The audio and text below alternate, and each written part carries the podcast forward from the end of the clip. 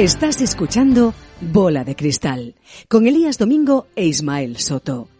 Acaricias la funda de tu iPhone, la camiseta que te pones para hacer deporte. Huela limpio tu jersey o tu suelo. Alguna crema que te echas y la gasolina con la que te mueves. Todo cambió cuando el coronel Edwin Drake perforó el primer pozo de petróleo del mundo en 1859. Una nueva era de energía barata que cambió el curso de la humanidad origen de guerras, origen de bondades ilimitadas, pero siempre con impacto casi irreparable en nuestro planeta. El petróleo ha sido siempre protagonista indiscutible de la geopolítica del siglo XX y parte del XXI. ¿Y si te dijera que esto va a cambiar?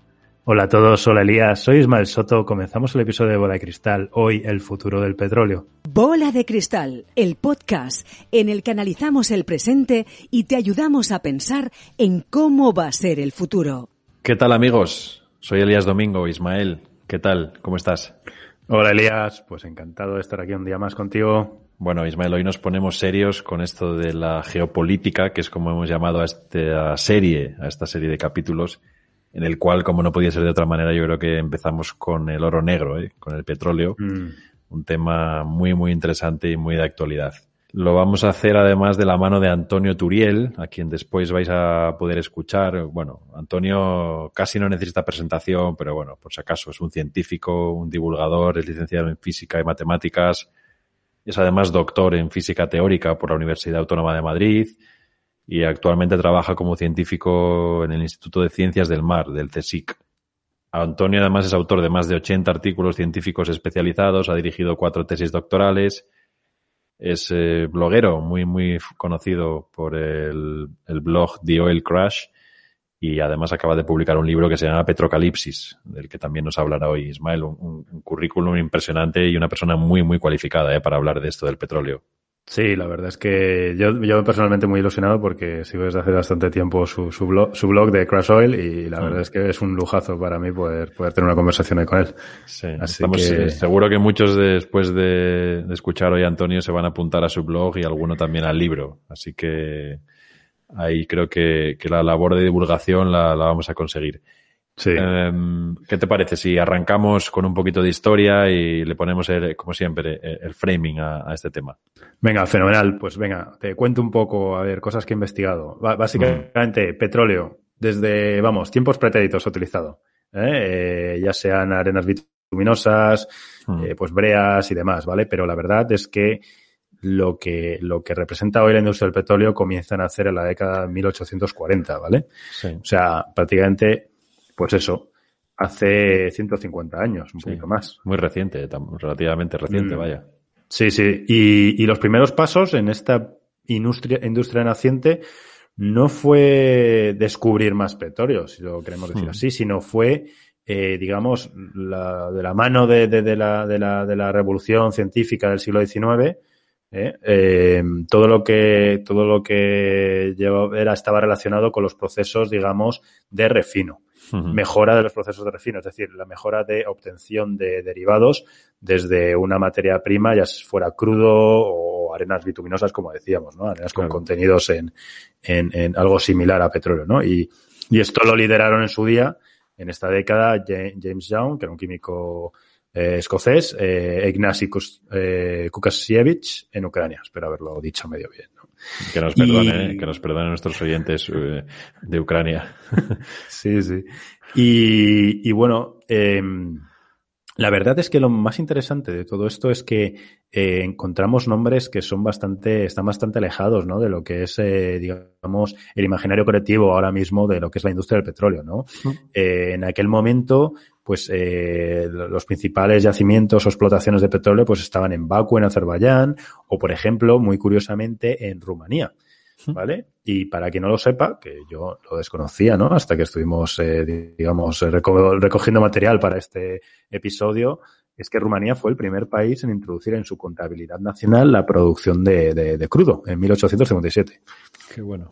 Sí, sí, sí. Y ahora, claro, luego te explicas algunas cosas que pasaron unos, unas décadas después, ¿no? Claro. La Guerra Mundial y demás, ¿no? Y, y pero la verdad es que hasta 1800, es mil, aproximadamente en 1859 cuando eh, Edwin Drake, en un lugar recóndito de Pensilvania, eh, comenzó a explotar un pozo de 21 metros de profundidad, ¿vale? Y es lo que se considera un poco la germen de la carrera industrial, ¿no? De, la carrera industrial, de la, de industria del petróleo a nivel mundial, con los Estados Unidos entrando por la puerta grande con esas, esos yacimientos allí, que luego pues se extendieron a Texas, Golfo de México y demás, pero que empezaron en Pensilvania, ¿no?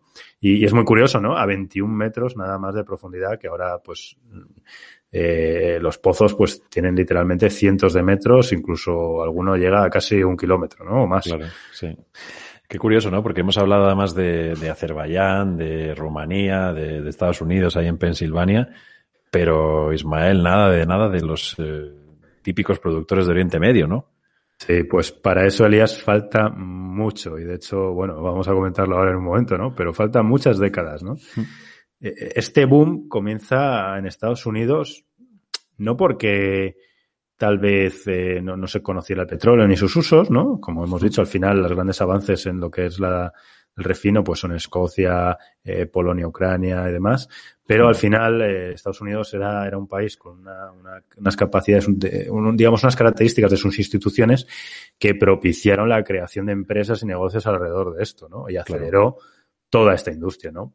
Entonces, se crean en ese momento las grandes corporaciones petroleras, ¿no? La Standard Oil de los Rockefeller en 1870, luego se unen y que ya, que ya es la primera que empieza a hacer negocios internacionales y a adquirir activos internacionales para la producción de petróleo. Sí. Eh, a raíz de eso, pues eh, empresas que operaban de manera independiente como la Royal Dutch o Shell eh, se, se, unen con otras más pequeñas, entre ellas también para competir a nivel no, uh, global y bueno, hay muchas otras que dan lugar a, prácticamente entre fusiones de, eh, digamos, luego eh, split de, compañías a, lo que es el, el, el, el, el arco iris que tenemos hoy de, de compañías operando ¿no? en, este, en, este, en esta industria. Claro, porque aquí en este punto ya hablamos de corporaciones globales, ¿no? Que, que empiezan a explorar y, y, con éxito a descubrir yacimientos en sitios tan dispares, pues como Canadá, Perú, Venezuela, eh, la isla de Sumatra, en Indonesia, en fin, casi repartido por todo el mundo, ¿no? Hmm. O sea que esta industria del petróleo y, y, su influencia global podríamos decir que nació en algún momento entre finales del siglo XIX y primer tercio del siglo XX. Eso es. En ese, en ese ámbito, ¿no? Y además en un contexto de, bueno, de imperios europeos que, que se están repartiendo el mundo con, lo, con, los británicos a la cabeza y un poder emergente como es Estados Unidos que está poco a poco incrementando su influencia y bueno, si ya están los territorios asignados, como era el caso, lo mejor que puedes hacer es intentar controlar esos recursos a través de derechos de explotación y de, y de comercialización. Hmm. A todo esto, bueno, pues hay que sumarle que está un invento ahí, ¿no? Que, que es tan, tan popular hoy en día y que requiere tanta cantidad de petróleo como es el coche. Así que, sí. bueno, lo sumas también al desarrollo de, de los barcos que tienen motores de combustión, la naciente por aquel entonces industria de la aviación y, bueno, creo que además del transporte, pues la industria química en Estados Unidos o Alemania, revolucionando esa disponibilidad de materiales y productos, productos artificiales, ¿no? Que no se habían visto antes nunca. Sin duda, mm. pues todo esto lo metemos en la coctelera y ¿qué tenemos? Pues una época revolucionaria donde el carbón muere, ese gran invento, ese gran descubrimiento de la revolución industrial muere y da lugar a la química del petróleo, que es lo que en el fondo estamos hablando. Eso es, eso es. Y que no solo es energía, ¿no? Como hablaremos luego con, con este invitado, mm. sino también es una mirada de materiales, farma y demás, ¿no? Claro. Pero con este panorama que comentas, pues tú imagínate, los países como, digamos, como ideadores y las compañías petroleras como brazos ejecutores, pues comienzan a buscar más y más lugares, a extraer en ciertos sitios y, y, y bueno, y no solo a través de la, de la exploración y contratos, sino también, eh, bueno, tema, temas más, más eh, delicados como, como el inicio de guerras, ¿no? Por esos, por esos, por esos eh, digamos, recursos. Fijémonos que en el petróleo juega un papel crucial a veces, y a veces está despreciado, ¿no? En las estrategias de la Primera y Segunda Guerra Mundial. Claro. ¿no? En la primera todo empieza por, por, bueno, los Balcanes son considerados un punto de acceso al Mar Negro y a esos yacimientos que comentábamos en, en, en su primer momento de Baku y demás al otro lado, eh, y, y, y, es como el imperio austrohúngaro ve que, que, sus, que sus, digamos, su fuente de, de, de petróleo se, se, se, puede, puede ser ¿no? bloqueada, ¿no? Y durante la segunda, la obsesión de Hitler por llegar hasta Bakú, pues bueno, pues ahí tienes eh, batallas eh, que fueron un poco la tumba de sus ejércitos, como Stalingrado y demás. Sí. Y, y bueno, eh, que era su obsesión para ahogar el, el suministro de la URSS, ¿no? Y de manera, de manera análoga, el conflicto entre Japón y Estados Unidos tenía mucho que ver con el acceso a los recursos en el Pacífico y los intereses de las compañías de ambos bandos, ¿no? Hmm, Esta es la historia de siempre, Ismael, ¿eh? Los Eh, intereses de unos pocos apoyados por las vidas de muchos. Esto, esto es el poder. Sí, desde luego, desde luego. Y tenemos que profundizar en esto porque es un tema interesante, interesante. Pero entonces es cuando comienza el show de Oriente Medio, ¿no? Que decías antes, que, que ha sido relevante durante todas nuestras vidas, aunque realmente tardó en llegar. Hmm. Y fíjate si tardó en llegar que el primer pozo petrolífero en la zona se comenzó a explotar en 1909 en Irán. ¿eh? en 1909, o sea, básicamente medio siglo después de- del inicio de, de- de- de esta industria de un modo ya globalizado, como tú comentabas antes. Y, y lo que se hizo para ellos crear, ¿no? Y muy relacionado con lo que comentabas, Elías, de los imperios, ¿no? La Anglo-Persian Oil Company, Claro. ¿vale? Que al final estaba controlada de algún modo por los británicos y que, bueno, después a este primer pozo en la zona le siguieron en algunos en Turquía, otros en Irak en 1929 y, y ahí es donde ya vemos en esta zona de Oriente Medio cómo se comenta- comenzaba a organizar el cártel del petróleo. ¿vale? Hmm. En este caso, no eran los estados, que hablaremos ahora mismo de ellos, sino que eran las compañías occidentales, Sí. ¿no? Como la TPC, que era la franco-turca, eh, o la Royal Dutch, la Anglo-Persian también, donde tenían las propias compañías poderes de veto de los precios, producción y demás sobre las zonas que ellos explotaban, ¿vale? Independientemente de que el petróleo fuera de una región que en muchos casos al principio estaba bajo dominio del Imperio Otomano, luego se disgregó y estaba bajo control de, de ciertos países europeos y al final pues hubo independencias y demás y se crearon nuevos estados, pero el control lo tenían, no lo tenían los gobiernos, sino lo tenían estas, estas especies de compañías que eran privadas en teoría, pero eh, bueno, respondían a los intereses eh, geoestratégicos de, de, de las potencias europeas, ¿no? Y fíjate, hablando de hasta donde, ¿no? Un actor súper relevante ahora mismo, hasta, hasta nuestros días, eh, que no entró en liza hasta 1938, que es Arabia Saudí, Caray. ¿Vale? Que es cuando se empieza a explotar el primer pozo de petróleo en la zona. Es increíble porque estamos hablando de que si juntamos en esta, en esta ocasión la situación de control eh, público-privado de los recursos de territorios, de terceros territorios, con la Segunda Guerra Mundial y la corriente de independencia de esos mismos territorios, estamos hablando pues de, de un control de facto, ¿no? Sobre las principales fuentes de ingreso de esas economías. Eso es. Y claro, ahí Ismael es cuando unos añitos más tarde pues empiezan a aparecer nuestros amigos de la OPEP, eh, concretamente en 1960, ¿no? De- después de varias bajadas de, del precio del crudo por parte de las compañías occidentales, pues eh, ahí es cuando salta la liebre, ¿no? Al hacer, bueno, completamente inestable las finanzas públicas de estos países productores. Hmm. Eh, son en un primer momento Irak, Irán, Kuwait, Arabia Saudí y, y Venezuela las que se unen y crean este cártel eh, público de productores de petróleo, en el cual básicamente pues ellos eh, lo que querían era decidir cuánto producir, ¿no? Hmm. Sí, sí, fíjate que ahora pasamos ya, ¿no? El poder no está solo en Europa, aunque, aunque sea el cliente principal y el cliente siempre tiene, tiene poder, ¿no? Pero es un rebalanceo de, de, de, de intereses y de, y de, poder, perdona por repetirme, de, Sí. hacia, hacia, hacia los, digamos, los propietarios, ¿no? De esos recursos. Claro. Y, y quizás este hecho es el que lleva a que estos países y a los que se sumaron después, ¿no? En, en África, en Asia, en América del Sur, es el primer movimiento realmente geopolítico con el petróleo porque empiezan a utilizarlo, eh, bueno, como un arma, ¿no? Al final, a Hmm. nivel eh, geoestratégico, hecho que se demuestra en crisis como la de 1973 o también la del 79, pues justo cuando se alcanzan los, eh, los máximos, ¿no? En el registro de nuevos descubrimientos. Se fuerzan así alianzas con países occidentales, como la de Estados Unidos con Arabia Saudí o Kuwait, y bueno, al final ha sido una de las más resistentes, ¿no? Al paso del tiempo. Y de ahí, pues hay que explicar guerras como la del Golfo o o bueno, la, dinamitación o dinamitar el, el, sistema mundial de monedas como ocurrió con la caída del patrón oro, aunque no estuviera directamente relacionado con esto. Sí, sí. Y la verdad es que esto es interesante, Elías, por, por bueno, todos sabemos, ¿no? Todos entendemos el poder de, de esta industria durante estos mm. últimos 150 años, ¿no? Pero estamos hablando hasta ahora de la oferta, la oferta creciente y creciente, y para contentar a una demanda creciente y creciente, ¿no? Claro. Pero ahora eso está entredicho, ¿no? Hemos visto eh, bajadas entre el 20 y 40%, ¿no? De consumos eh, en, en, todo tipo de productos y en el petróleo de misma manera durante los últimos meses. Mm. Tenemos una creciente foco ¿no? en las energías renovables, en la electrificación, en, en eh, políticas de ganancia de eficiencia.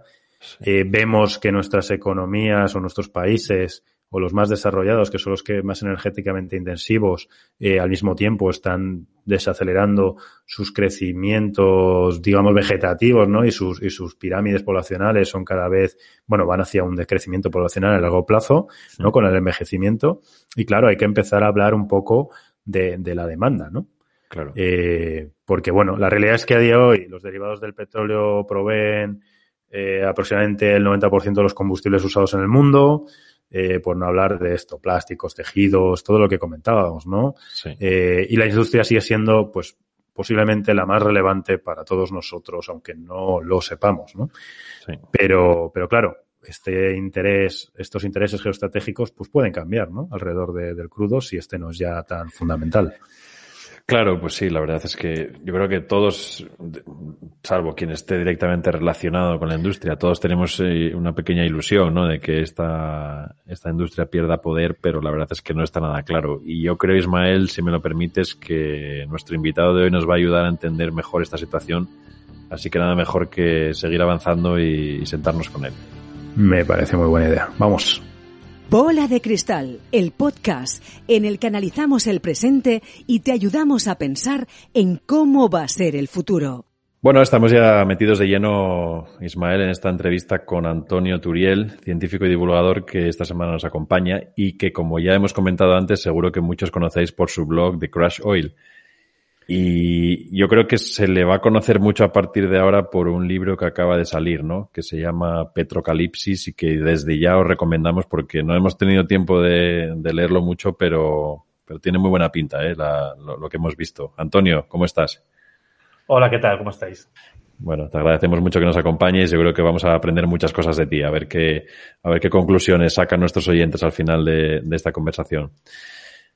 Bueno, eh, ya por empezar, ¿no? Decía Frank Herbert en uno de los tomos de la saga Dune que ninguna civilización renuncia a los hidrocarburos mientras sean de fácil acceso. ¿Qué opinas? Que es, que es completamente cierto y además resume bastante bien la historia de la civilización moderna e incluso no tan moderna. Está claro, mientras tengas una fuente de energía que tiene la densidad energética que tienen los hidrocarburos y los combustibles fósiles, es que sería de tontos no aprovecharlo, porque te da una gran potencia y una gran capacidad de transformar el mundo y hacer cosas. Claro. Oye, Antonio, por situarte un poco a quien no te siga en, el, en tu blog, ¿qué significa el concepto de Crash Oil? Bueno, el oil crash, porque el blog se llama Crash Oil porque el problema es que el dominio oil crash ya estaba cogido, ¿no? Pero sí, sí. Entonces, no, el oil crash es la llegada a un punto en el cual una civilización muy basada en la energía que viene del petróleo deja de ser viable y que si no toma las medidas adecuadas para hacer frente pues a esta carencia que es, digamos, relativamente repentina en términos históricos, uh -huh. y no le hace frente, pues puede llegar a colapsar. ¿no? Entonces, el oil crash es esto, es eh, una, una, posible situación de colapso causada por una escasez relativamente rápida, aunque se prolonga a lo largo de años, incluso décadas, de una sociedad que se basa fuertemente en el petróleo. Entonces, es una situación que no es inevitable, se puede hacerle frente, pero implica muchas transformaciones que no son fáciles de hacer y que además no somos muy propensos a querer hacer, que ese es otro problema. Claro. Hmm. Cuando hablas de una sociedad dependiente del petróleo, hemos hablado en la primera parte del capítulo de la, de, bueno, de la dependencia energética, ¿no? A la hora de mover cosas, ya sean coches, aviones y demás, pero también la importancia del petróleo en toda la industria química, textil, incluso farmacéutica, ¿no? Sí, efectivamente.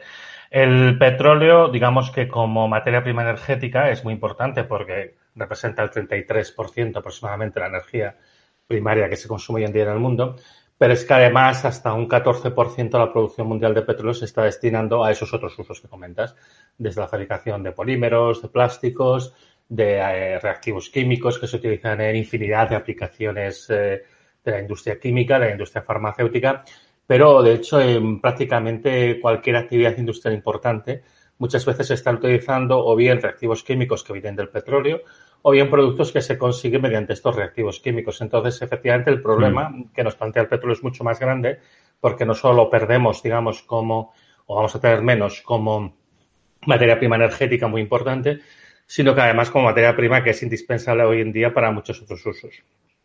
Hmm. De hecho, en, tu recién salido del horno libro de Petrocalipsis, eh, bueno, introduces este concepto, ¿no? De, de, petrocalipsis. ¿Qué es? ¿Qué significa? ¿Cómo nos afecta a todos? ¿Nos puedes hacer un breve resumen, por favor? El petrocalipsis en realidad sería como la traducción al castellano del oil crash. Básicamente es lo mismo. Es decir, si tú mm. tienes una situación en la que tienes una fuerte dependencia del petróleo y tú no haces las adaptaciones previas, puedes acabar una situación catastrófica, eventualmente con un colapso de, de las sociedades, un colapso de los estados, un colapso de las instituciones que dejan de ser funcionales porque les falta la materia prima para funcionar, ¿no? Les falta energía para funcionar y uno sigue esperando que las cosas funcionen como antes y no cambia lo que tiene que cambiar y entonces al final pues es como si las máquinas se detienen de golpe, ¿no? Y la gente empieza a perder confianza en las instituciones, que esto es un problema serio que se plantea en países que han pasado por situaciones de carestía de petróleo y al final pues puedes convertirte en un estado fallido en los distintos países y a escala global pues podría ser una situación muy compleja. ¿Te refieres a los problemas eh, presupuestarios, pues a lo mejor de una Venezuela, Rusia, o tienes otros ejemplos acerca Mira, el caso de Venezuela es bastante bueno. Venezuela es un ejemplo muy interesante de seguir, porque Venezuela lleva ya unos 20 años desde que superó su máximo de extracción de petróleo y lleva en, un decaimiento que es mucho más pronunciado que la gente se piensa, porque resulta que Venezuela, una parte importante del petróleo que produce hoy en día, en realidad no es petróleo, sino que son un alquitrán que extraen de las selvas de de la zona del Orinoco, del río Orinoco, y entonces ellos lo que hacen después es mezclarlo con otros hidrocarburos más ligeros, que últimamente los están importando de Argelia, para convertirlo en algo parecido a petróleo que luego podrían refinar en sus refinerías, ¿vale? Entonces, eh, Venezuela pues ya se veía que iba a sufrir un descenso muy rápido en estos próximos años. Es así, la situación ahora mismo en Venezuela a nivel de la producción es catastrófica y entonces en un país que dependía enormemente de los ingresos del petróleo, se encuentran que es su principal fuente de, divisas y, de ingresos y demás, pues está desapareciendo mm, delante de sus manos, delante de sus ojos. Eh, no, es no, es un caso único, eh, que hay otros países que están en una situación parecida. Nigeria, que también es un país importante para España porque es uno de los proveedores importantes de petróleo. México, México en este momento ya eh, produce menos petróleo del que, del que consume internamente. O sea, con lo cual quiere decir que México ya no exporta petróleo de manera neta y también era un suministro importante para España. Y ahí por eso también se están dando todos estos problemas que hubo con el decreto este que llaman el gasolinazo, los huachicoleros, que es esta gente que hace perforaciones en, las conducciones de gasolina para hacer gasolina para ellos mismos, etcétera, etcétera. Eh, y, Argentina, Argentina también es otro país que este ya más o menos hace nueve años que superó su máximo de, bueno, perdón, hace 20 años que superó su máximo de estación y hace unos nueve que dejó de ser capaz de exportar petróleo de manera neta y que también ahora mismo pues están con rescate del FMI, etcétera, etcétera. Esto es bueno, una como, como, habitualmente, ¿no? O sea, un poco, igual. Bueno, sí, eso es cierto. ahí, Antonio, mi, mi, pregunta es, y sé, sé que los efectos son súper super difíciles de desacoplar y tú tendrás más foco en unos que en otros, pero ¿cuál es el efecto de, de la dificultad de ofertar o de mantener los niveles de producción cuál es el efecto demanda que tal vez estemos viendo ahora con, con la pandemia en parte y con, y con pues electrificación y eh, movimientos, digamos, de, de uso de, energías alternativas, que podemos entrar luego en, en, en, entender si son, si son de verdad útiles o no. Y cuál es el efecto también de, de las decisiones estratégicas de productores como Arabia Saudí que, que pueden hacer rentables sus extracciones a precios mucho más bajos y que básicamente están desplazando la demanda de estos, o la oferta, perdón, de estos países que tú decías de los mercados, ¿no? Al poner el petróleo, eh, inundar los mercados de petróleo y, y sacar a los productores menos eficientes del mismo. Pues la verdad es que voy a empezar por el final porque lo último que has dicho no es verdad.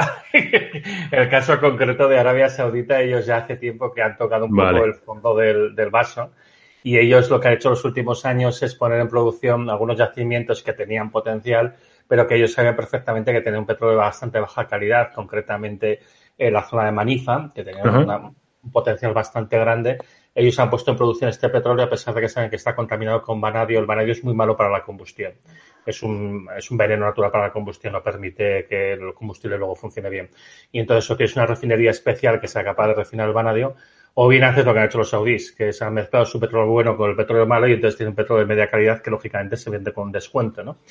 Y eh, esto ya te indica que tampoco ellos están en una situación muy bollante. Yo creo que Arabia Saudita ahora mismo debe estar muy cerquita de su pico.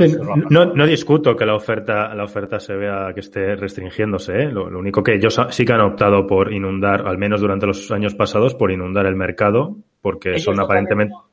No, o, no, no, no, es así, ¿eh? A lo mejor estoy completamente equivocado, ¿eh? No, no, no. Ellos lo que hacen, no. Ellos tienen una franja de fluctuación, básicamente, de unos 2 millones de barriles diarios. Ellos lo que hacen es intentar regular el mercado y han jugado con esta franja de fluctuación. Lo que sucede es que esta franja justamente se les ha ido estrechando porque se están quedando sin recursos alternativos. Ellos todavía tienen un poquito de recorrido, básicamente por eso, por el campo este de Manifa y demás, pero ya prácticamente no les queda nada más. Entonces ahora sí que ya está en una situación muy apurada y ahora es un poquito lo que da. Lo que sucede, sin embargo, que tú lo has comentado, lo que me preguntabas antes y tienes razón, es que obviamente eh, eh, hay muchos factores que se solapan. Es decir, eh, los diversos problemas que tienen los diversos países no es solamente el problema energético el que, el que lleva a la situación que ellos están.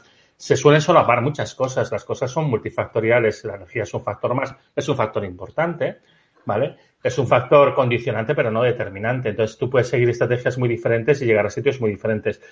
Lo que suele suceder, y ya lo sabemos todos, es que las gestiones muchas veces suelen ser pues incorrectas cuando no directamente corruptas. Aquí tenemos también ejemplos interesantes en Brasil, y, esto lo que hace es agravar unos problemas que tú ya tienes de base, ¿no? Entonces, además, esto se te une en algunas situaciones en que tienes problemas internos de sociales en el país, a veces incluso según el país, pues tienes problemas étnicos o religiosos y a esto encima además se le añades a veces problemas medioambientales porque hay falta de agua, por ejemplo, porque tienes una sequía prolongada y tal, como pasó en el caso de Siria, pues todo esto hace un cóctel que es tremendamente explosivo, ¿no? Entonces, y luego, por supuesto, está la influencia que tienen algunos eh, agentes que son importantes en el mercado. De hecho, quien más ha inundado el mercado en los últimos años ha sido más bien Estados Unidos y no Arabia Saudí. Arabia Saudí se ha manejado en su franja, en su franja de comodidad, digamos, estos millón y medio, dos millones de barriles que tenían para intentar regular el mercado, que yo digo que ya prácticamente se ha reducido a cero. Y esto ya no lo digo yo, esto lo dijo Antonio Brufao hace dos años en una entrevista que le hicieron al Wall Street Journal, ¿eh? que él pensaba que Arabia Saudí ya no tenía capacidad de, regular más el flujo. Estados Unidos sí, Estados Unidos en los últimos años ha conseguido incrementar muchísimo la producción de petróleo, sobre todo basándose en el petróleo de fracking, que es un petróleo de baja calidad, pero aunque han conseguido incrementar muchísimo su producción hasta el punto de que el año pasado ha habido un momento fugaz, pero ha sido así, en el que Estados Unidos ha sido el principal productor de petróleo, que no lo era desde hacía 50 años. ¿no? Entonces, es Estados Unidos el que ha tenido la oportunidad realmente de intentar inundar el mercado, pero aquí también se dan unas circunstancias que son interesantes, el fenómeno del fracking, que es un poco aquello de camina o revienta, que era o los Estados Unidos iban a tope de producción, o bien se desmoronaba todo el esquema financiero que había montado alrededor del fracking, porque hay que pensar que las empresas del fracking eh, no han realizado beneficios desde el año 2011. Esto es muy grave. ¿eh? decir, y estas empresas, claro, pueden devolver los créditos que se han concedido. Se ha montado un esquema, no sé si llamarlo de Ponzi, bastante importante allí. Y el problema es que ahora se está desmoronando. Ahora estamos viendo quiebras muy importantes en el sector allí y esto va a causar un, hundimiento generalizado. Pero déjame que cuente una cosa. ya, sé que hablo mucho, ¿eh? perdona. No, no, no, es, es perfecto. Vale. No, pues eh, deja que cuente una cosa porque es muy importante. De las cosas que has comentado, eh, de hecho, evidentemente, con la pandemia lo que hemos tenido es, en primer lugar, una caída muy salvaje de la demanda. ¿eh? Hemos tenido una caída de demanda que al principio de toda la pandemia, en el momento más agudo, marzo-abril, llegó a ser del 30%. Una caída brutal como no se había visto, yo creo, ni en la Segunda Guerra Mundial. Eh, ahora se ha recuperado, pero igualmente estamos en una caída del 10% sobre los niveles pre-pandémicos. Sin embargo, si uno mira la evolución de la producción y en general los problemas que había de financiación y demás, ya a finales del 2019 teníamos problemas muy serios. ¿eh? Tenéis que pensar que las compañías petrolíferas, excepto en Estados Unidos, estaban reduciendo su inversión en lo que llaman el segmento upstream, que es la búsqueda de nuevos yacimientos y la puesta en explotación de estos yacimientos, desde el 2013. Esto es una cosa que ya se ha ido alargando y de hecho un periodo muy crítico, el año 2015-2016, que todas las compañías del mundo bajaron en conjunto casi un 50% su inversión en este sector, justo en el momento que los yacimientos que nos quedan son los de peor calidad y que hay que hacer más esfuerzo para explotar. Entonces, eh, digamos que estamos en una situación de caída desde hace mucho tiempo. Desde el año 2015, eh, la producción de petróleo del mundo, si quitas los Estados Unidos, está estancada con tendencia a la baja. Y entonces lo único que ha salvado el día ha sido los Estados Unidos, haciendo esta loca huida hacia adelante que ha sido el fracking y el endeudamiento masivo de estas empresas, que ahora empezaremos a padecerlo, porque el problema es que con las quiebras del sector del fracking, con todos los pasivos que, que ahora están aflorando y demás, el gran problema que tenemos es que aquí se va a generar una tormenta financiera perfecta y a mí me hace mucho, me da mucho miedo los vencimientos de muchos futuros asociados a estas empresas, porque hay el riesgo de que con futuros y derivados tengamos una cosa que al lado de lo cual lo del 2008 de las hipotecas subprime nos puede parecer una broma, vamos. Mm, eso te iba a decir, ¿no? Que hay una, una analogía importante eh, con lo del 2008, ¿no?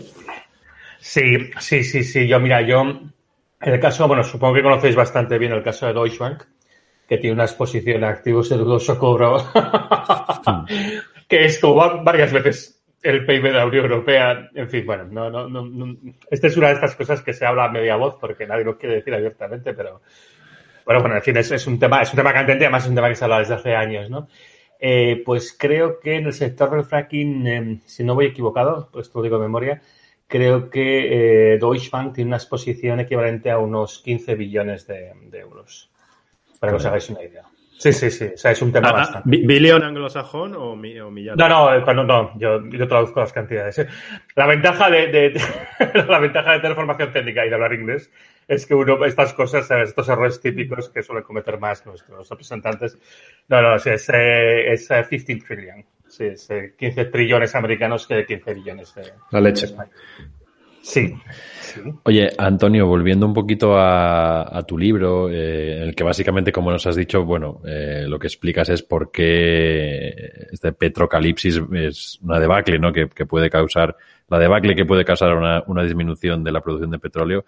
Realmente, si lo piensas desde otra perspectiva, estamos inmersos en, en una conversación cotidiana en la que hablamos de energía renovable, hablamos de coche eléctrico, hablamos de emisiones, etcétera, implícitamente siempre estamos hablando de petróleo, ¿no? Y, y, tú crees que, que es, eh, evidentemente, este mensaje que estás diciendo en tu libro es, ojo, porque el petróleo no se puede sustituir de una manera tan rápida y si quitamos el petróleo estaremos quitando la calidad de vida que tenemos, ¿no? Por resumirlo de alguna manera.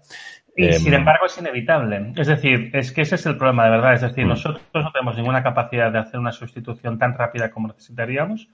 Y sin embargo, esta sustitución inevitablemente va a pasar esta sustitución, como mínimo la desaparición o la reducción, ¿no? Porque no, la producción de petróleo no se acaba de golpe, sino que se va reduciendo progresivamente a lo largo de años, incluso de décadas. Pero el problema es adaptarse a vivir cada vez con un poquito menos, ¿no? A que nuestro sueldo energético vaya bajando. Entonces, es verdad, es decir, nosotros no tenemos una capacidad técnica ni capital ni un montón de otras cosas para hacer una sustitución rápida del petróleo. Y yo lo que discuto con más profundidad en el libro es que aunque tuviéramos el tiempo de hacerlo, con las fuentes de energía renovables seguramente solo podemos cubrir una parte de toda la energía que nos están dando los fósiles ahora mismo, los combustibles fósiles ahora mismo. Hmm. Con lo cual aquí el problema que se plantea es un decrecimiento del consumo energético inevitable, porque en las mejores circunstancias igualmente no compensaremos todo el consumo energético que tenemos ahora mismo. Claro.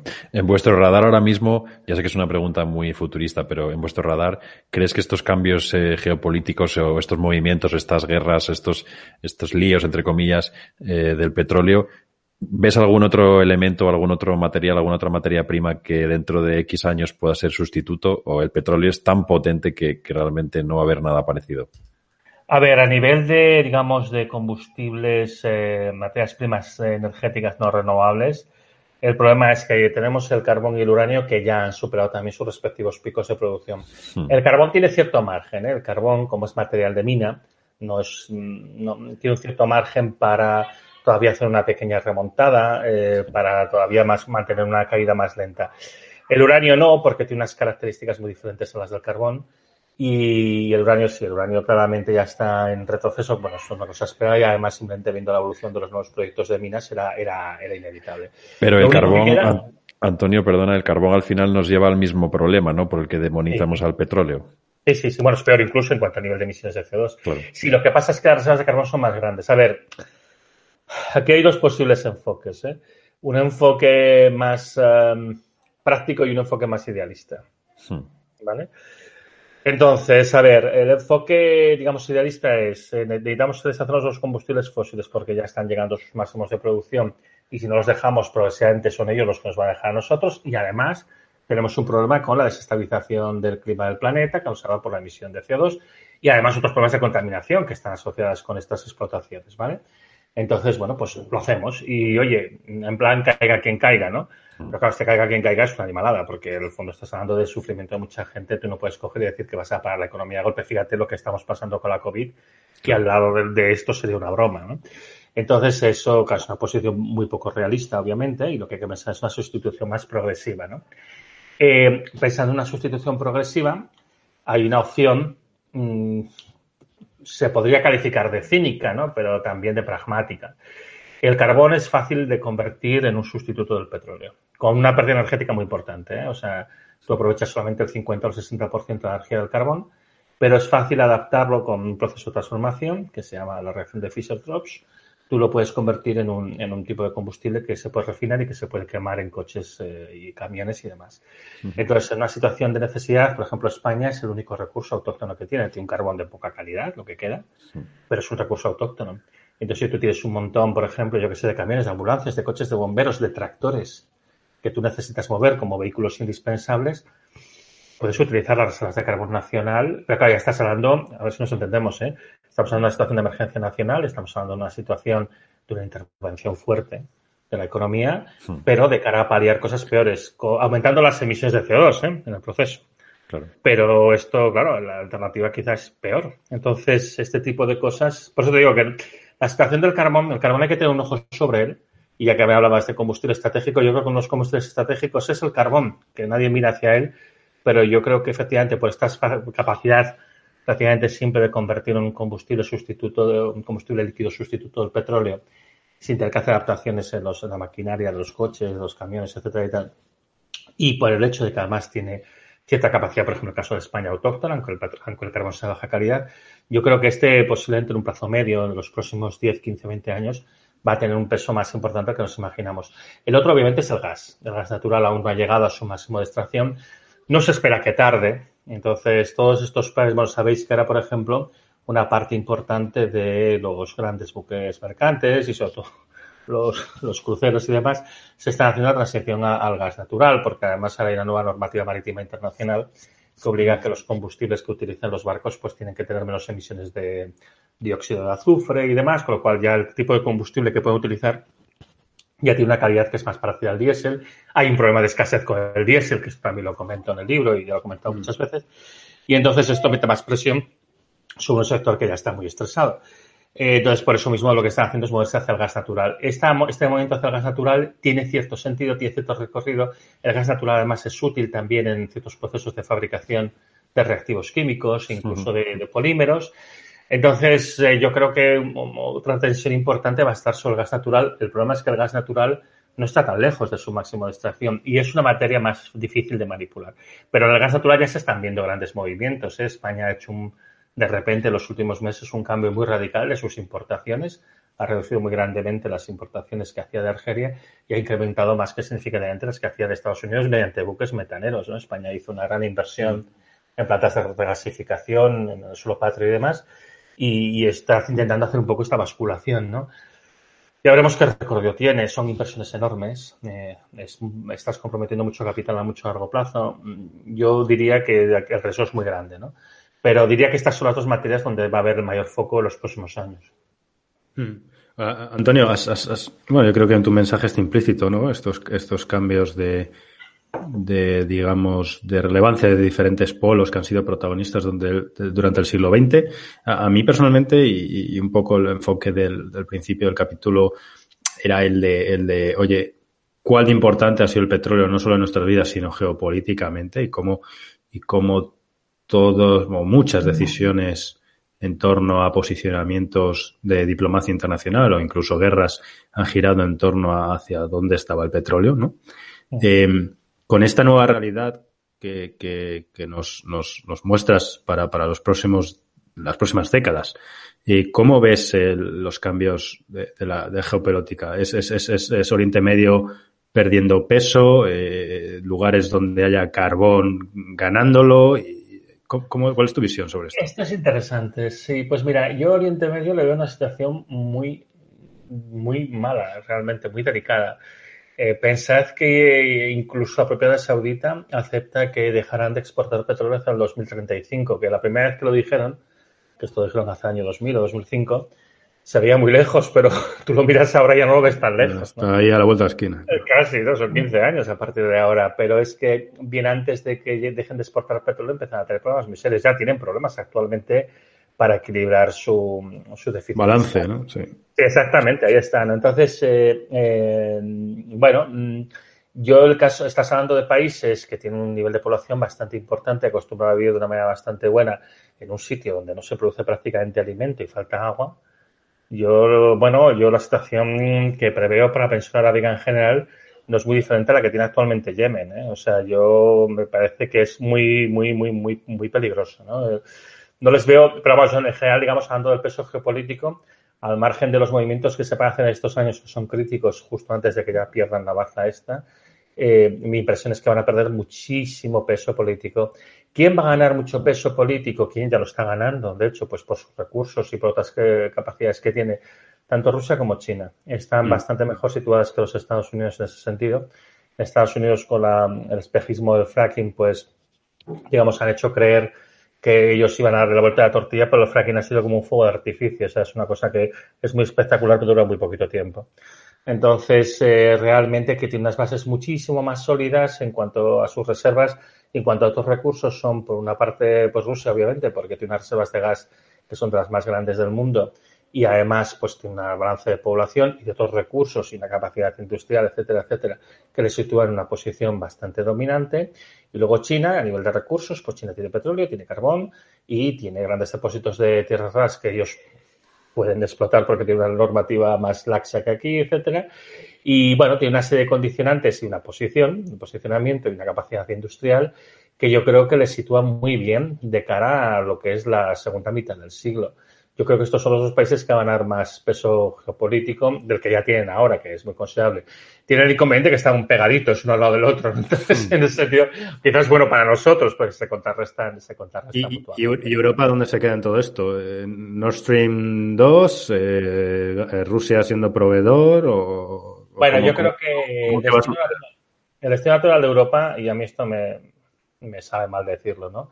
El destino natural de Europa yo creo que es ser un satélite de, Rusia. Me da impresión, ¿eh? Por el camino que vamos viendo, además, muchas veces, por ejemplo, la actitud que tiene Alemania respecto a Rusia. La impresión que no sé, ya lo iremos viendo, pero a ver, estamos hablando de un continente que tiene capacidad industrial pero no tiene recursos propios. Tiene un problema también de envejecimiento, tiene muchas contradicciones internas. Y, y, yo creo que justamente en una época lo que va a pasar es que sobre todo va a escasear la energía eh, precisamente este intento de mantener un modelo industrial obsoleto, muy orientado a la producción y demás, va a favorecer que caiga dentro de, las redes clientelares de, Rusia. Y es que ya está pasando. ¿eh? La influencia de, Gazprom en Rusia, en Europa ahora mismo es enorme. ¿eh? Yo, alguna vez que viajo por Europa, la verdad es que me quedo un poco asustado. ¿no? Entonces, bueno, yo creo que va un poco por ahí, ya veremos. Hay, hueco, Antonio, para, para eh, actores aparentemente irrelevantes como Europa, ¿hay hueco eh, para hacer algo en el tema de renovables? ¿Lo ves realmente viable por meternos un poco ya en este camino, no? ¿Crees que realmente las energías renovables, por decirlo mal y pronto, tienen futuro o siempre va a ser un complemento a otra cosa? Yo creo que las energías renovables son el futuro forzosamente, porque en un mundo en el que a la larga, que decir, de aquí en un siglo vista, eh, la importancia de los combustibles fósiles será muy pequeña. Hmm. Y es posible que dentro de 50 años sea bastante pequeña entonces, este, el momento de hacer la transición a renovables es ahora porque las renovables son el futuro. Lo que pasa es que las renovables no permiten, por sus características, mantener una situación, una estructura económica y un modelo productivo que sea como el de ahora, tiene que ser un modelo diferente. Entonces, quizás este es el tipo de cosas también que se tiene que empezar a discutir, qué modelo productivo podemos realmente mantener con fuentes de energía renovables. Mira, aquí hay un ejemplo que yo creo que es muy interesante de estudiar con calma, que es el de Alemania, con lo que llamaron ellos su revolución energética, ¿no? El Energy Wende. Hmm. Eh, ellos, eh, cuando introducen Energy Vende este, lo que dicen es que van a hacer un, proceso de descarbonización de la energía en, Alemania, ¿vale? Para de cara a hacer una transición energética. De hecho, lo que hablan es de una transición energética, ¿vale? Entonces, eh, aumentan de una manera espectacular, básicamente desde principios de los 2000 hasta ahora. Ellos han pasado de tener un 6% de producción eléctrica basándose en renovables a tener un 38%, como tienen ahora, que es una barbaridad, ¿no? Eh, producción eléctrica solamente. Entonces, aquí ya, primera objeción. La electricidad en países como Alemania representa aproximadamente el 22-23% de energía final. Sigue habiendo un 77% de energía final que no es eléctrico. Y eso por no hablar de la energía implicada por nuestro consumo. Es decir, si nosotros consumimos productos que se han producido en China y en China se ha consumido la energía para hacerlos y luego nos traen aquí, por ejemplo, pues una lámina de acero o lo que fuere, pues evidentemente, eh, claro, de alguna manera ese consumo energético está implicado y no está contabilizado propiamente. Pero es que incluso contabilizando los usos en suelo patrio, te encuentras con esto, te encuentras que la electricidad pues es, es una fracción pequeña. Bueno, la primera dificultad es esta. Pero si te vas exclusivamente al mix eléctrico, ¿no? que también me, insisto un poco en esto porque me da bastante rabia, que muchas veces lo veo en las discusiones políticas en España, por ejemplo, se habla de transición energética y todo el foco se pone en la electricidad. Y digo, bueno, ¿y qué pasa con toda esa parte que no es eléctrica? Que mucha es difícil de electrificar y alguna seguramente imposible de electrificar. Bueno, esto no se habla. ¿no? Hmm. Bueno, es igual, volviendo para atrás. En el caso de, Alemania, eh, que han, conseguido este muy meritorio eh, 38% de, de, electricidad generado por, por energías renovables, pero te das cuenta de que esto ha servido no para quitar las, las centrales térmicas de carbón, que sí que han disminuido un poco en el último año, pero fundamentalmente eh, las centrales de carbón han incluso incrementado un poquito eh, su consumo en este periodo de la Energy Wende. ¿no? Incluso además con el agravante de que lo que ha incrementado más es el consumo de lignito nacional, que es el combustible más contaminante, más emisión de CO2 por caloría producida y demás. Ellos lo que han hecho esencialmente es utilizar las eh, fuentes renovables para hacer un phasing out, para hacer una, un descenso de la energía nuclear. O sea, lo que ha hecho Alemania básicamente es cerrar las centrales nucleares por motivos que son bastante comprensibles y que además explican un poco, si tú miras lo que le está pasando a Francia con su enorme dependencia del combustible nuclear, pues te das cuenta de que el movimiento estratégico de Merkel, que no olvidemos es una física nuclear, eh, tenía muchísimo sentido. Ella veía que había una escasez inminente de uranio que esto eh, ha creado un problema muy grave en Francia, aunque no se dice, pero en Francia hace ya más de 10 años que la cuarta parte de las centrales nucleares están siempre detenidas, teóricamente por tareas de mantenimiento o otro tipo de cosas, pero esto, yo he visto alguna información interna de Areva que reconocían que el problema es que no tenían, tenían barras de uranio, ¿no? Tenían un problema de suministro de, uranio que, que, lo tiene, ¿eh? Por eso se metió en la guerra de, de Mali, ¿no? Y, y bueno, y entonces ellos lo que han hecho es aprovechar, digamos, el impulso en Alemania para irse sacando de encima la nuclear. Entonces no han reducido sus emisiones de CO2, incluso de hecho han aumentado ligeramente. Y de hecho no se puede decir que hayan avanzado lo suficiente en la dirección de la descarbonización de su economía, porque aunque han incrementado mucho la producción renovable, pues todavía estamos en eso, un 38, dile un 40%, sí, pero un 40% de un 20%. Es decir, el 8% del total pues queda un trecho bastante grande ¿eh? por cubrir. Entonces, bueno, yo creo que estas cosas, eh, cuando tú las analizas, al margen de la presentación a veces triunfalista que hacen los gobiernos y algunos medios de comunicación afines, te das cuenta de que en realidad eh, las cosas están mucho más difíciles, la cosa es mucho más compleja. Y en el caso, en todo caso, volviendo a la pregunta inicial, yo creo que Europa sí que puede y debe hacer un esfuerzo por hacer la transición a las renovables lo más rápido que pueda durante los, las próximas décadas porque es que si no corre el riesgo de quedarse relegada o convertirse, como digo, pues en una especie de macroestado, subestado, como quieres decir, clientelar de Rusia. Y hay potencial, hay potencial para energías renovables, pero claro, el problema más grave es que tienes que hacerte un replanteamiento de todo el sistema productivo en función de la capacidad que realmente tienen las energías renovables y pensar en cómo haces para producir con las energías renovables cosas que no sean solamente electricidad. Esto yo es un tema que alguna vez he abordado en el blog, hmm. pero que esta es una de las cosas de las grandes olvidadas que para mí me parece que es uno de los temas más cruciales, ¿no? que es la producción energética no eléctrica basada en fuentes de energía eh, renovables. Pero Antonio, es una carrera contra reloj, ¿no? Porque si en 20 años hemos pasado en Alemania, que ha apostado por las energías renovables, a tener un 8% en el total, eh, ¿esto es exponencial o necesitamos 200 años? Eh, normalmente se suele decir, porque ya hemos pasado bastantes revoluciones energéticas antes que la actual, ¿no? Cuando pasamos, pues básicamente, digo, a todos los países industrializados, hmm. de la leña al carbón, del carbón al petróleo, del petróleo como principal vector a la electricidad a nivel industrial como principal vector, etcétera, que por cierto en los, cada una de estas transiciones no se abandonaba el combustible anterior, sino que se apilaba, ¿no? Se, se añadía lo que ya había. Claro. Eh, se suele decir que el tiempo típico para hacer una transición energética es un mínimo de cuatro o cinco décadas. Entonces, eh, yo creo que eso es, eh, a ver, si tú quieres hacer una transición ordenada, eso es lo razonable. Entonces, bueno, pues ya está claro, lo que nos queda es una transición desordenada. y esto es a lo que tenemos que hacer frente. Bueno, de ahí viene lo del petrocalipsis, que, que si tú no, no, lo sabes manejar, pues es, es bastante chungo, sí. Claro. Oye, Antonio, vamos a hacer una pequeña pausa y si te parece nos acompañas a nuestra sección estrella, que es eh, nuestra bola de cristal, nuestra sección de predicciones. Muy bien. Bola de Cristal, el podcast en el que analizamos el presente y te ayudamos a pensar en cómo va a ser el futuro. Bueno, estamos ya eh, sin casi sin pausa en esta sección de predicciones en nuestra bola de cristal con eh, Antonio Turiel, que yo creo Ismael que nos va a desmontar todo el chiringuito eh, que teníamos montado. Yo Pero- Estoy llorando ya, estoy llorando. Sí, ante- y antes de empezar, eh, que es lo grave. Pero bueno, ¿empiezas tú o, o te da la risa que diría el otro? Dale, dale, dale, dale. Bueno, yo tenía, yo tenía aquí una predicción súper chula sobre energías renovables, pero es que me ha desmontado Antonio ese 8% del total en Alemania y casi que me da hasta vergüenza decirlo, ¿no? Porque realmente ves a tu alrededor un poco el mainstream que habla de, energía renovable, de energía eólica, de solar, de, en fin, de tantas cosas bonitas, pero al final la realidad es que cuando te encuentras con un científico como Antonio, es que no, no, vamos, es que lo que nos están vendiendo, entre comillas, desde todas partes, más algunos datos que ha añadido Antonio que son evidentes, ¿no? De, por ejemplo, pues todos los artículos que importamos y están producidos con energía que no es renovable, al final también cuentan en ese mix. Antonio, me has matado aquí, porque es que, ¿qué voy a decir ahora si Alemania tiene un 8% del total? Nada más que añadir, ¿no? Bueno, eh, te digo una cosa, España, por ejemplo, tampoco en ese sentido está tan mal. España tiene también en torno a un 22% de su energía eléctrica, Hmm. perdón, de, de energía final que es eléctrica. Y dentro del, del mix, España muchas veces está rozando el 50% renovable. Porque no olvidemos que la hidroeléctrica es renovable también, ¿eh? Que esto a veces se nos olvida y es, es muy importante. Entonces, en ese sentido, eh, España está mejor que Alemania.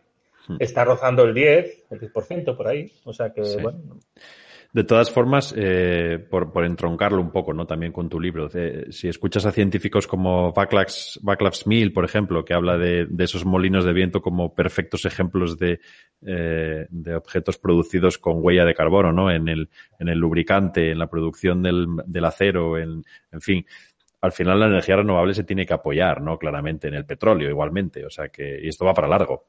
Sí, sí, este es un problema muy serio. Eh, de hecho, hay no pocos autores que consideran que en realidad, si lo analizas correctamente, eh, los modernos sistemas de producción de energía renovable son extensiones de los combustibles fósiles y cuando dicen eso, no solo quiere decir que se apoyen en ellos, sino que de hecho, eh, si no hay combustibles fósiles, realmente no pueden proporcionar esta energía extra. Por eso también hay que hacer un esfuerzo en pensar. Hay una cosa que es muy simple de entender, ¿eh? Yo no se inventa un aerogenerador sencillo, ¿no? Imagínate un aerogenerador pequeñito de un Sí. megavatio. Estás hablando de un que tiene un mástil de 80 metros de altura, Hmm. está hecho de hormigón, que este hormigón se utiliza, se hace eh, quemando gas natural en un horno para calcinar roca para producir el cemento, con acero que se ha extraído de minas, seguramente utilizando compresores diésel y luego eh, transportado con camiones para ser llevado a unos altos hornos donde se ha combinado con carbón de coque para hacer acero. ¿Vale? Todo esto lo transportas con hormigoneras y camiones para el sitio de emplazamiento, con excavadoras. Eh, pones todo esto 80 metros, imagínate los brazos de las grúas que, que hacen esto, que todo- tienen toda esta potencia porque viene del petróleo, que están funcionando con diésel y demás. Y luego le pones unas aspas, eh, tres aspas que son de 40 metros de, la- de lado, de, bueno, eh, de largo, perdón, de, de fibra de vidrio o de algo así, Sí. que también se ha hecho pues con un horno de gas, ¿vale? Y entonces dices, claro, y esto por no hablar de lo que hay dentro de, de la NASA, de, de la parte principal, que en algunos casos incluso hay tierras raras, que también implica más consumo y demás. Si los combustibles fósiles podríamos plantearnos hacer una construcción tan grandiosa para hacer un molino de los que actualmente se consideran pequeños, es muy dudoso. Entonces ahí tienes un problema muy serio. Y por no hablar del desmantelamiento.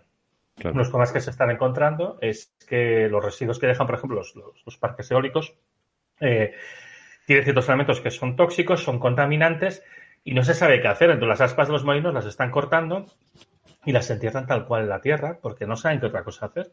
Entonces, quizá también el propio modelo industrial de explotación de energía renovable, que tenía sentido porque tiene un rendimiento económico bueno, hmm. no tiene sentido si los combustibles fósiles retroceden porque es que te puedes encontrar que se te desmorona como un castillo de naipes. Claro. Y, frente a estos grandes eh, desarrollos, eh, ¿tú, ves que podría tener sentido la, sistemas de producción en base distribuida?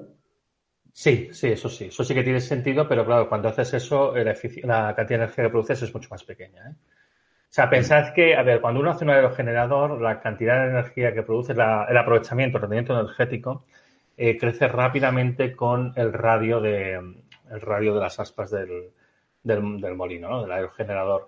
Entonces, eh, claro, si tú haces un sistema distribuido con pequeños aerogeneradores, tu eficiencia va a ser muy pequeña, por ejemplo. Eh, puedes utilizar sistemas solares. De hecho, el mejor aprovechamiento que se puede hacer siempre, y sobre todo en un país como España, es la energía solar directa y para hacer lo que propiamente la energía hace mejor, que es calentar. Calentar agua, calentar espacios, hmm. etcétera, etcétera. Incluso concentrándola se puede utilizar para fundir metales, ¿no? Es más intermitente porque no siempre hace sol, no siempre tienes mejores condiciones, en invierno vas a tener menos, etcétera. Pero de hecho este es el uso seguramente más eficiente de, más eficiente de energía y producir algo de electricidad. En general yo creo que después de unas décadas convulsas que son las que vamos a vivir en los próximos años, yo creo que se llegará a un punto de equilibrio en el que lo que se tenderá justamente es eso, a una producción energética distribuida en la que la principal fuente de energía eh, renovable va a ser seguramente la hidroeléctrica y el aprovechamiento de, residuos vegetales para producir ciertos combustibles, que esto se puede hacer. Eh, y, luego, pues, para usos específicos, pues algo de solar y algo de eólica. Pero estamos hablando de una escala que no tiene nada que ver con lo que la gente está imaginando. ¿eh? Estamos hablando de una reducción en general del consumo energético y de materiales fácilmente un factor 10, ¿eh? o sea que sería como la décima parte de lo que es ahora. Ismael, eh, me dicen por aquí desde el pinganillo que te toca hacer la predicción. Venga, eh, pues nada, chicos, yo. Esto va a ser, esto va a ser muy molar, pero venga.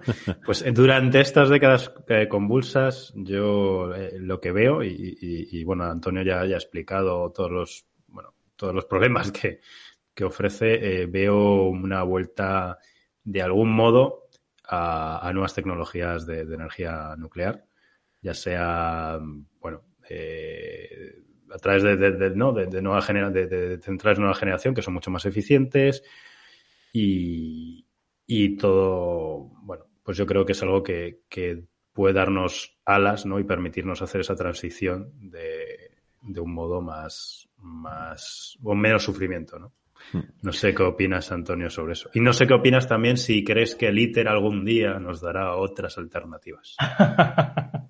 bueno, a ver, eh, cuando respecta a la energía nuclear, todo lo que es energía nuclear de fisión hasta la tercera generación, el problema más gordo que tiene ahora mismo es la escasez de uranio que ya se está produciendo porque la producción de uranio ya está disminuyendo.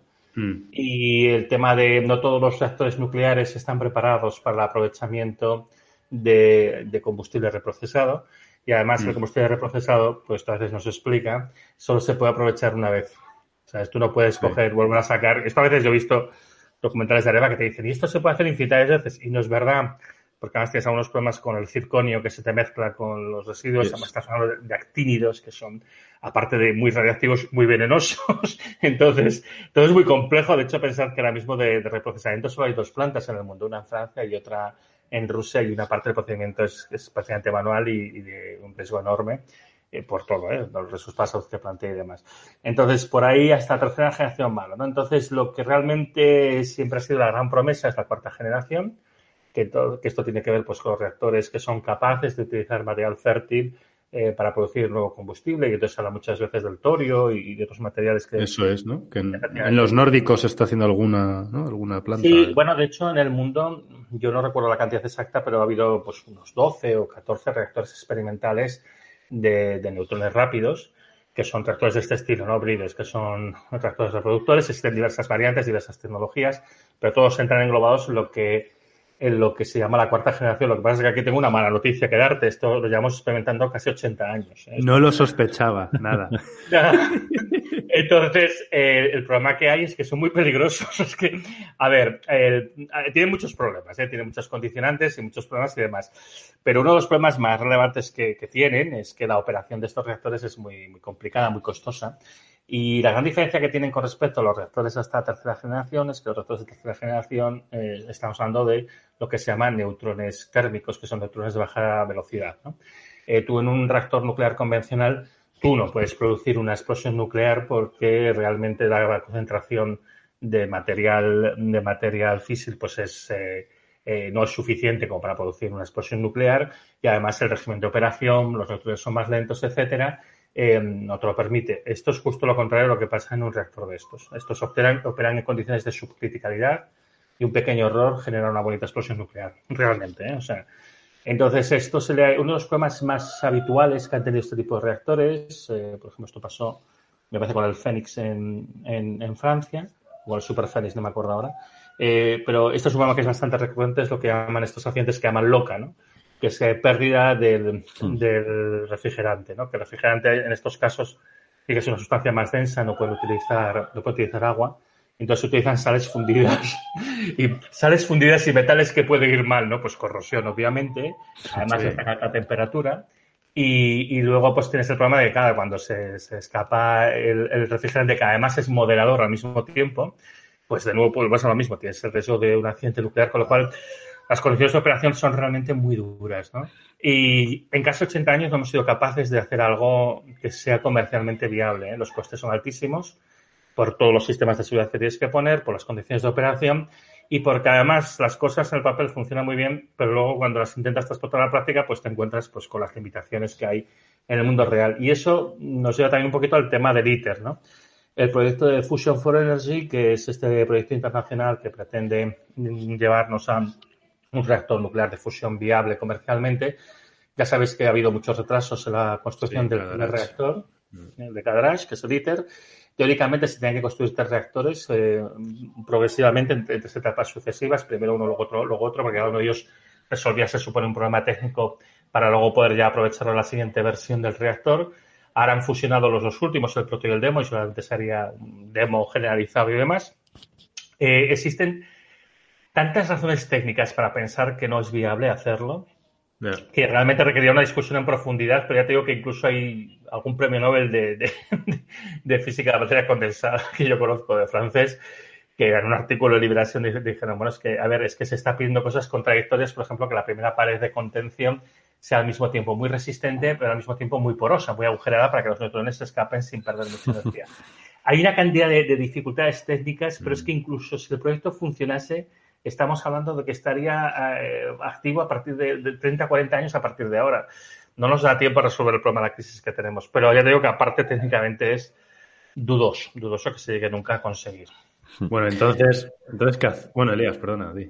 No, no, estábamos, eh, estaba intentando decirle a ver si Antonio tiene alguna predicción, pero vamos a cerrar primero el tema de la, de la nuclear. Sí, no, no, te iba a decir Antonio, pues entonces, ¿qué hacemos? ¿Qué hacemos? Eso es. ¿Cuál es la predicción? ¿Cómo, cómo, cómo, hacemos esto? A ver, yo mi predicción es que vamos a una situación en la que como no estamos preparados nos va a ser muy sorprendente y va a ser parecido un poco a lo que hemos vivido con la COVID, pero más exagerado, en el que todos los sectores económicos se resienten y todos piden ayudas al Estado y no se dan cuenta que el Estado al final lo que hace es eh, recaudar los recursos de todos y destinarlos a aquello que considera más oportuno, pero si todo al mismo tiempo está sufriendo de dónde van a salir esos recursos, pues este problema que ya se está planteando actualmente con la COVID, pues lo vamos a tener multiplicado por cuatro o por cinco eh, en las próximas décadas asociada a esta situación de decrecimiento energético. Entonces, mm. mientras sigamos con la misma mentalidad, nos va a ir muy mal. Vamos a tener problemas de desabastecimiento, de escasez, de inestabilidad social, incluso de revueltas internas más o menos serias y el riesgo de incluso de acabar en un gobierno autoritario que, intente por, por, la mano dura y por las cosas. En general, yo creo que el problema de la crisis energética va a ser diferente en los distintos países. O sea, si la abundancia energética favorece la globalización, pues lo que va a hacer la crisis energética es eh, favorecer la relocalización de las cosas. Entonces, eh, yo creo que lo que va a pasar en cada país va a depender pues de la aceptación y el reconocimiento, claro. Entonces, efectivamente, no es necesariamente autárquico, porque tú puedes mantener eh, vínculos comerciales con otros países, pero sí que vas a tener que poner en un balance correcto el coste energético de las cosas. Quiere decir, Si te paras a pensar, el coste energético de comprar un producto fabricado en China, que a lo mejor es una, una, chorradita que no sirve para nada, ¿no? Eh, pues es enorme y no, y no, me hace la pena y no tendría sentido que se hiciera. Entonces, estas cosas que hasta ahora no se consideraban porque el coste energético era despreciable, van a empezar a entrar en las ecuaciones y no porque nadie lo contemple, sino porque simplemente los costes se van a disparar y de manera natural, pues este tipo de cosas van a dejar de hacerse. Entonces, eh, cuanto antes reconozcamos la situación y cuanto antes entendamos que no vamos a lo de antes y cuando antes entendamos que las soluciones típicas que aplican los, los estados y los gobiernos no van a tener efectividad ninguna y que lo que hay que intentar es eh, reactivar la economía para que se incremente el PIB y así disminuir la tasa de paro y tal, que todas estas eh, recetas de todas estas décadas previas ya no van a funcionar porque esto no puede ir, el PIB no puede crecer y tal. Cuando lo podamos reconocer, podríamos empezar a implementar estrategias a escala mucho más local que permitan, mm, lo primero de todo es asentarnos, porque ahora nos viene una situación de descenso. Entonces, lo más importante es no caer muy bajo. O sea, yo creo que esto es parecido a abrir un paracaídas e intentar mantener una estructuración social, un tejido industrial adecuado, que los niveles que se puedan sostener. Nadie está pensando en esto, nadie lo está planificando. Nadie está dimensionando las cosas para lo que se tiene que hacer. Seguimos con los esquemas antiguos, con lo cual el tortazo va a ser de órdago. Pero siempre estamos a punto de reaccionar. Mira, hay una cosa que explico en las charlas, porque claro, todo esto que estoy hablando al final lo que implica es, bueno, vamos a colapsar, ¿no? Y el colapso siempre es un daño autoinfligido. Las sociedades que colapsan, colapsan porque de alguna manera consciente o inconsciente deciden colapsar siempre es un daño autoinfligido y colapsan pues a veces pues por razones políticas o religiosas, culturales o a veces por pura cabezonería. Pero en todo caso, el colapso es algo que uno de alguna manera se hace a sí mismo y además siempre está a tiempo de revertirlo, siempre está a tiempo de evitar lo peor, siempre está a tiempo de darle la vuelta al reloj, ¿no?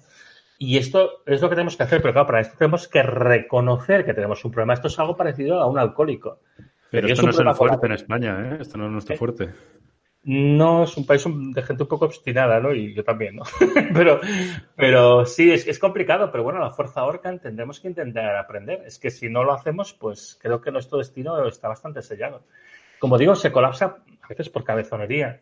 Entonces es bueno comprenderlo e intentar dar la vuelta. Eh, también ese es un poco el motivo del libro que he escrito yo. ¿eh? Es intentar hacer ver que a lo mejor hay una perspectiva diferente, que es, es un tipo de discurso, pero que está basado en datos y yo puedo discutir con quien quiera y podemos contrastar. Yo he comparecido delante de una comisión del Parlamento Vasco para explicar estas cosas y me consta, me consta que hay mucha gente, digamos, en los ámbitos políticos de este país que conocen mi trabajo y muchos saben que lo que digo pues tiene un cierto punto de razón, quizá no están convencidos del todo y demás.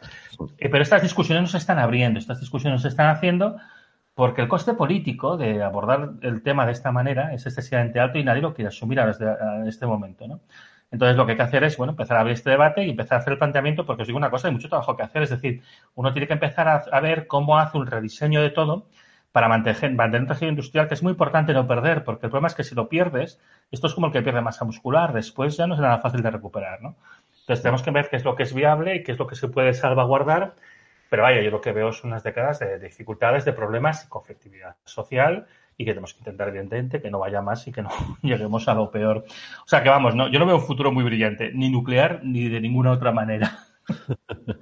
Desde luego, hombre, lo, bueno es que también aparte de, de, este futuro fastidiado, por lo menos aportas alternativas, ¿no? Y aportas modelos para seguir pensando en una determinada dirección, cosa que en nuestro día a día la verdad es que lo oímos muy poquito, ¿no?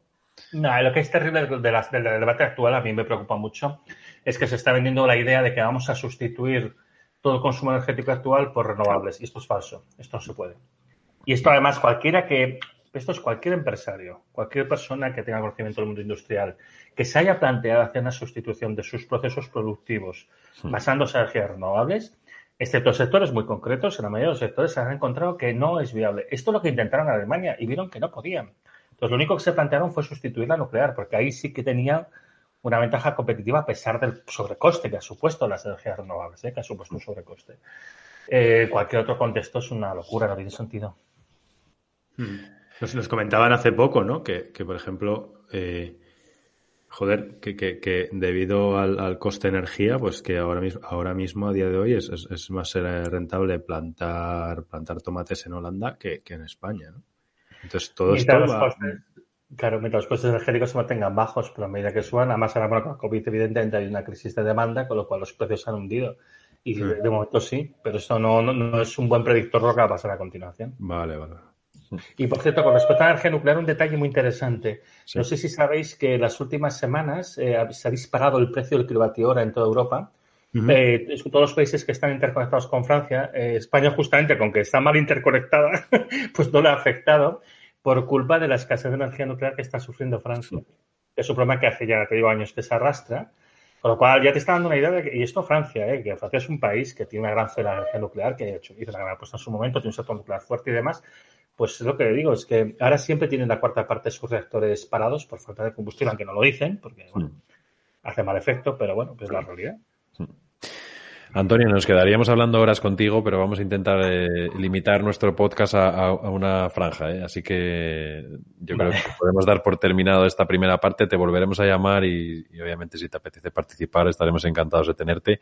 Ha sido súper interesante. Ismael, nos quedan mil preguntas ¿no? en el tintero, pero... Pues sí, yo con Antonio estaría aquí horas y horas preguntándole la verdad y aprendiendo, que es lo más importante. Y nada, para mí ha sido un honor por fin poder hablar con Antonio. Bueno, yo os agradezco que me hayáis invitado.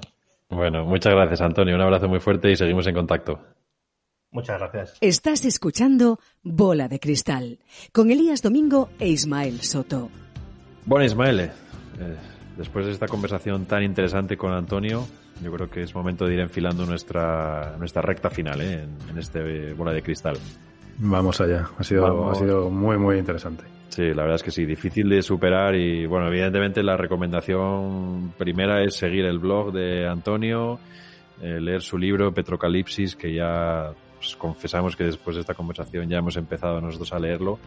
Pero bueno, por, eh, como ya tenemos preparadas un par de cosillas, yo creo que vamos a contarlas también, ¿no? Sí, vale. Bueno, venga, la primera, si quieres, empiezo yo. Es un autor que, en cierto modo, bueno, pues tiene alguna relación con Antonio, ¿no? Un, científico, un profesor universitario que, que se llama Václav Smil, que es eh, profesor emérito en la Universidad de Manitoba, en Canadá. Ha escrito 40 libros, es un, es un, es un, es un máquina. O sea, la verdad es que hay que escribir, para escribir 40 libros hay que ser muy, muy máquina. El que a mí más me ha gustado, eh, no me he leído los 40, pero el que me, el que me he leído y, está muy bien se llama eh, bueno, Energía y Civilización, una historia. En inglés, Energy and Civilization, a History. Eh, básicamente, lo que cuenta Václav es, eh, bueno, un relato completo de cómo la energía ha dado forma a nuestra sociedad. La energía de todo tipo, ¿eh? no, no específicamente del petróleo, pero bueno, hablando desde las sociedades preagrícolas hasta la civilización actual, en el cual los combustibles fósiles son protagonistas. Pero Václav describe, pues, eh, cómo ha avanzado ¿no? todas las eras energéticas de la humanidad de manera pues panorámica e interdisciplinaria. Mm. Eh, esto para que te hagas una idea, Ismael, voy a, voy a traerme a Bill Gates, que últimamente también está mucho por aquí, ¿eh? No tanto como Elon, pero ya recuerdo haberlo mencionado un par de veces, pero bueno, Bill Gates eh, dice que, y abro comillas, eh, literal, espero los nuevos libros de Smil de la misma forma en que algunas personas esperan la próxima peli de Star Wars. Concretamente de este libro, eh, Bill Gates dice que, bueno, que explica cómo las innovaciones en la capacidad de los humanos para convertir la energía en calor, en luz y en un siguiente paso en movimiento han sido una fuerza impulsora detrás de nuestro progreso cultural y económico durante los últimos 10.000 años. Así que, bueno, si lo dice Bill, yo creo que hay que, hay que escucharle y, y, leer este libro, que es muy completo, un poquito denso a veces, pero te da una visión muy, muy buena de lo que significa la energía para nuestra sociedad. A ver, me parece una recomendación brutal porque yo creo que es este tipo de, libros, ¿no? Los hmm. que te dan la sensibilidad de que al final nuestra civilización se sustenta en nuestra capacidad para producir energía desde nuestro entorno. Exacto. Y esto está ligado con lo que decía, ¿no? con lo que nos comentábamos con, con hmm. nuestro invitado, con Antonio. Eh, por tanto, empiezas a apreciar, ¿no? Eh, y, a, ver con preocupación ciertas cosas, apreciar tu, nuestra calidad de vida de hoy en día. Sí. Y preocuparte también por el futuro y respetar ¿no? Las, el medio ambiente y los recursos en general. Exacto, sí, porque al final es que nuestra, después de leer este libro y ya como un poco haciendo spoiler, pero básicamente es que lo que nos define como humanidad es la energía, ¿no? El uso de la energía. Es algo que el resto de los animales no son capaces de hacer. Los animales no encienden un fuego, por decir algún ejemplo un poco tonto, pero, pero muy ilustrativo. y el hecho de que nosotros sí lo podamos hacer, pues deriva en una serie de beneficios alimentarios, movimiento, conquista, etcétera. O sea que, bueno, eh, yo creo que interesante. ¿Qué nos traes? ¿Qué nos traes tú? Pues mira, sin que sirva, de precedente, yo creo que es algo bastante complementario. Eh, pero bueno, creo que la, secuencia lógica sería leerse el libro que, propones del de profesor Smith y luego hacer un curso en Coursera. Ah, muy bueno. ¿Eh? Yo creo que es la primera vez que, lo traemos. Sí. Y el curso se, llama Politics and Economics of International Energy. Sí. Eh, de la Universidad Sciences Po, es francesa. Y es un curso de ocho semanas donde toca, bueno, desde la industria del petróleo hasta los desarrollos en energías renovables. Y, y nada, eh, bueno, yo os recomiendo que os metáis en Coursera siempre y específicamente para este curso eh, que lo hagáis tranquilamente con una ambición de, conocer y, de curiosear, ¿no? Pues muy buena recomendación, porque yo creo que al final estos cursos, eh, prácticamente, trabajes en la industria que trabajes, está relacionada con la energía de alguna manera, ¿no? Hmm. Eh, aunque no, aunque no lo parezca, ¿no? Pero hay muchísimos sectores afectados por esto y por los cambios que estamos viviendo. Así que me parece una recomendación fantástica, Ismael. Pues sí, pues sí.